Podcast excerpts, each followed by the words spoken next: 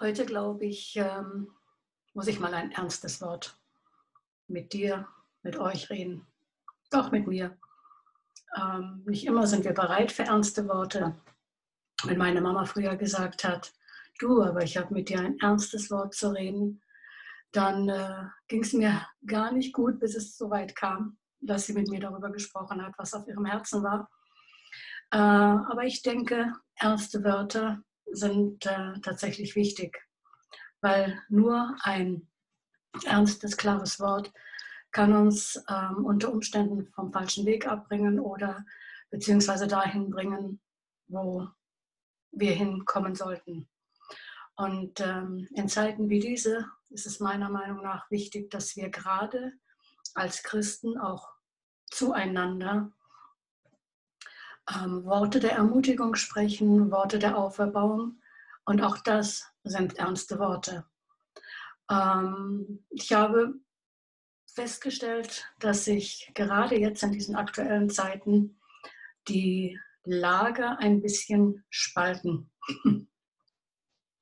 Dass jeder ein wenig anders umgeht ähm, mit der Corona-Situation, mit den Folgen, die daraus entstanden sind und in denen wir ja auch leben. Manche äh, stärker betroffen, andere weniger stark betroffen. Und umso wichtiger empfinde ich, ähm, mal das ein bisschen zu beleuchten, wie die Schrift es sagt. Zumindest so, wie ich sie verstehe. Ich empfinde, dass äh, wir mehr ähm, zu tun haben, als sonntags in den Gottesdienst zu gehen oder einen Fischaufkleber durch die Gegend zu fahren, mal so ganz salopp. Wir haben zu tun, das, was Jesus uns vorgemacht hat. Im 1. Johannes 3,8 heißt es, dass Jesus gekommen ist, die Werke des Teufels zu zerstören. Im ursprünglichen Text steht für das Wort zerstören das Wort auflösen. Weißt du, wenn was zerstört wird, gesprengt wird oder kaputt gehauen wird, wie auch immer, dann bleibt ja noch immer was übrig. Aber dieses Wort auflösen, das sagt genau, was, ja, was dahinter steckt. Auf, wenn was aufgelöst ist, bleibt nichts mehr übrig davon. Und das finde ich sehr bezeichnend. Und nachdem Christen in der Nachfolge das tun sollten, was Jesus tat, sind auch wir gerufen, aufzulösen die Werke des Teufels. Das heißt, wir sind dazu aufgerufen, Streit aufzulösen und nicht auszulösen. Wir sind dazu gerufen, Verwirrung aufzulösen und nicht auszulösen. Wir sind dazu gerufen, Lügen aufzulösen und nicht auszulösen. Und wir sind auch dazu gerufen, Angst aufzulösen und nicht auszulösen.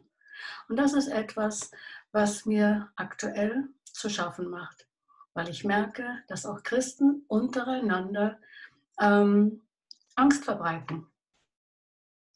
Und ähm, dass manchmal die Menschen, die nicht mit Gott gehen, lockerer mit der aktuellen Situation umgehen, als die, die mit Gott gehen. Und ich rufe hier nicht auf zu, einem, äh, zu einer gesetzlosen Handlung. Und ich rufe auch nicht auf zur Rebellion, aber ich rufe auf zum Nachdenken.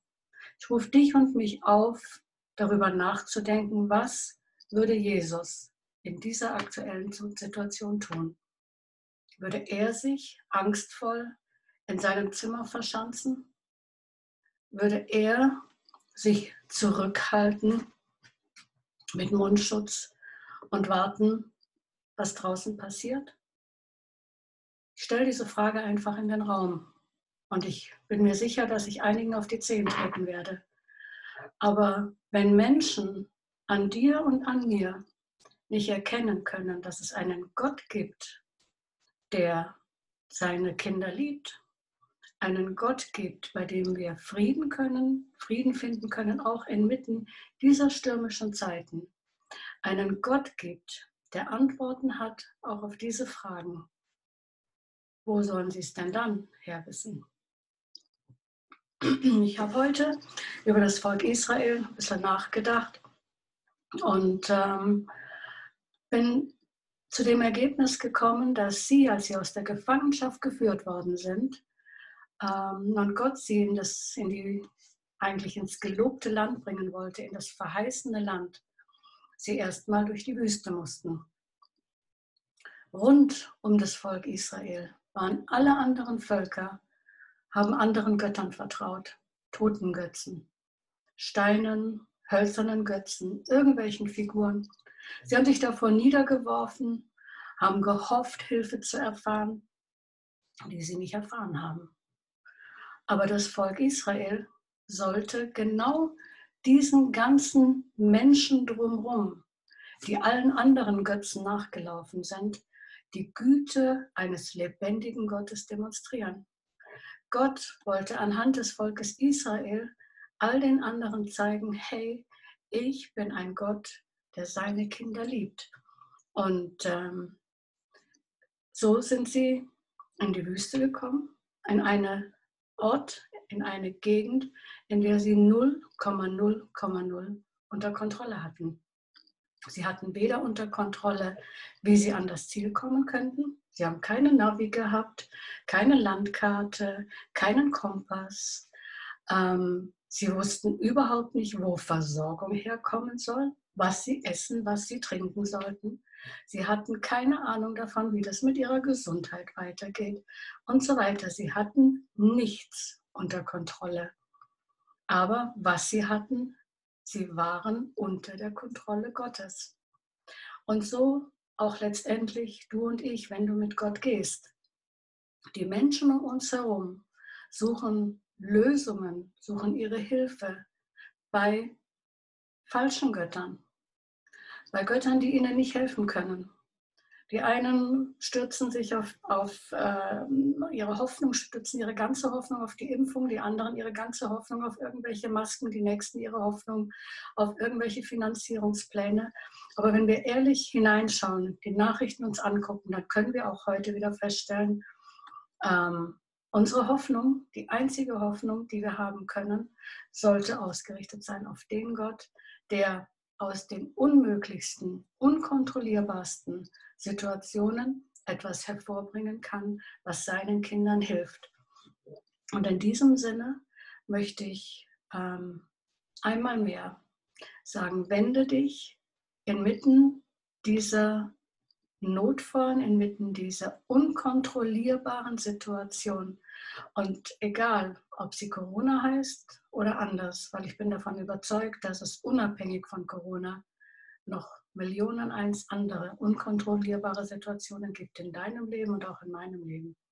Aber ich lebe mit einem Gott, ich folge einem Gott, der ähm, Lösungen hat die ich mit meinem Verstand niemals zu erwarten in der Lage gewesen wäre. Und das habe ich einfach schon viel zu oft erlebt und deswegen auch heute wieder meine Ermutigung. Ähm, wende dich diesem Gott zu, wenn du ihn bis jetzt noch nicht kennengelernt hast. Kannst du, wo auch immer du bist, kannst du einfach nach ihm fragen, kannst sagen, Gott, wenn es dich wirklich gibt, dann hilf mir. Das war das Gebet, das ich vor mehr als 30 Jahren in einer für mich auch unkontrollierbaren, unlösbaren Situation gesprochen habe. Und damals habe ich gesagt, wenn es dich wirklich gibt, dann bitte ich dich, hilf mir. Und ich will auch in guten Zeiten kommen. Komm du in mein Leben und ich will aufhören, meine Wege zu gehen. Ich will deine Wege gehen. Und äh, ich habe erlebt, dass Gott aus diesen unkontrollierbaren und unauflösbar oder scheinbar unauflösbaren Situationen etwas gemacht hat, was mir geholfen hat und was mir tatsächlich zum Besten gedient hat. Und da lebe ich auch mittendrin. Und ich für meinen Teil will dazu beitragen, dass auch ähm, sein Wille geschieht, dass ich nämlich auflöse Streit, Lügen, Missverständnisse, Angst. Und dass ich stattdessen dazu beitragen kann, Menschen Mut zu machen, Menschen den Weg zu Jesus zu zeigen und ähm, sie daran zu erinnern, nimm Gott bei seinem Wort. Nimm ihn beim Wort. Okay. Bis zu einem anderen Mal. Ciao.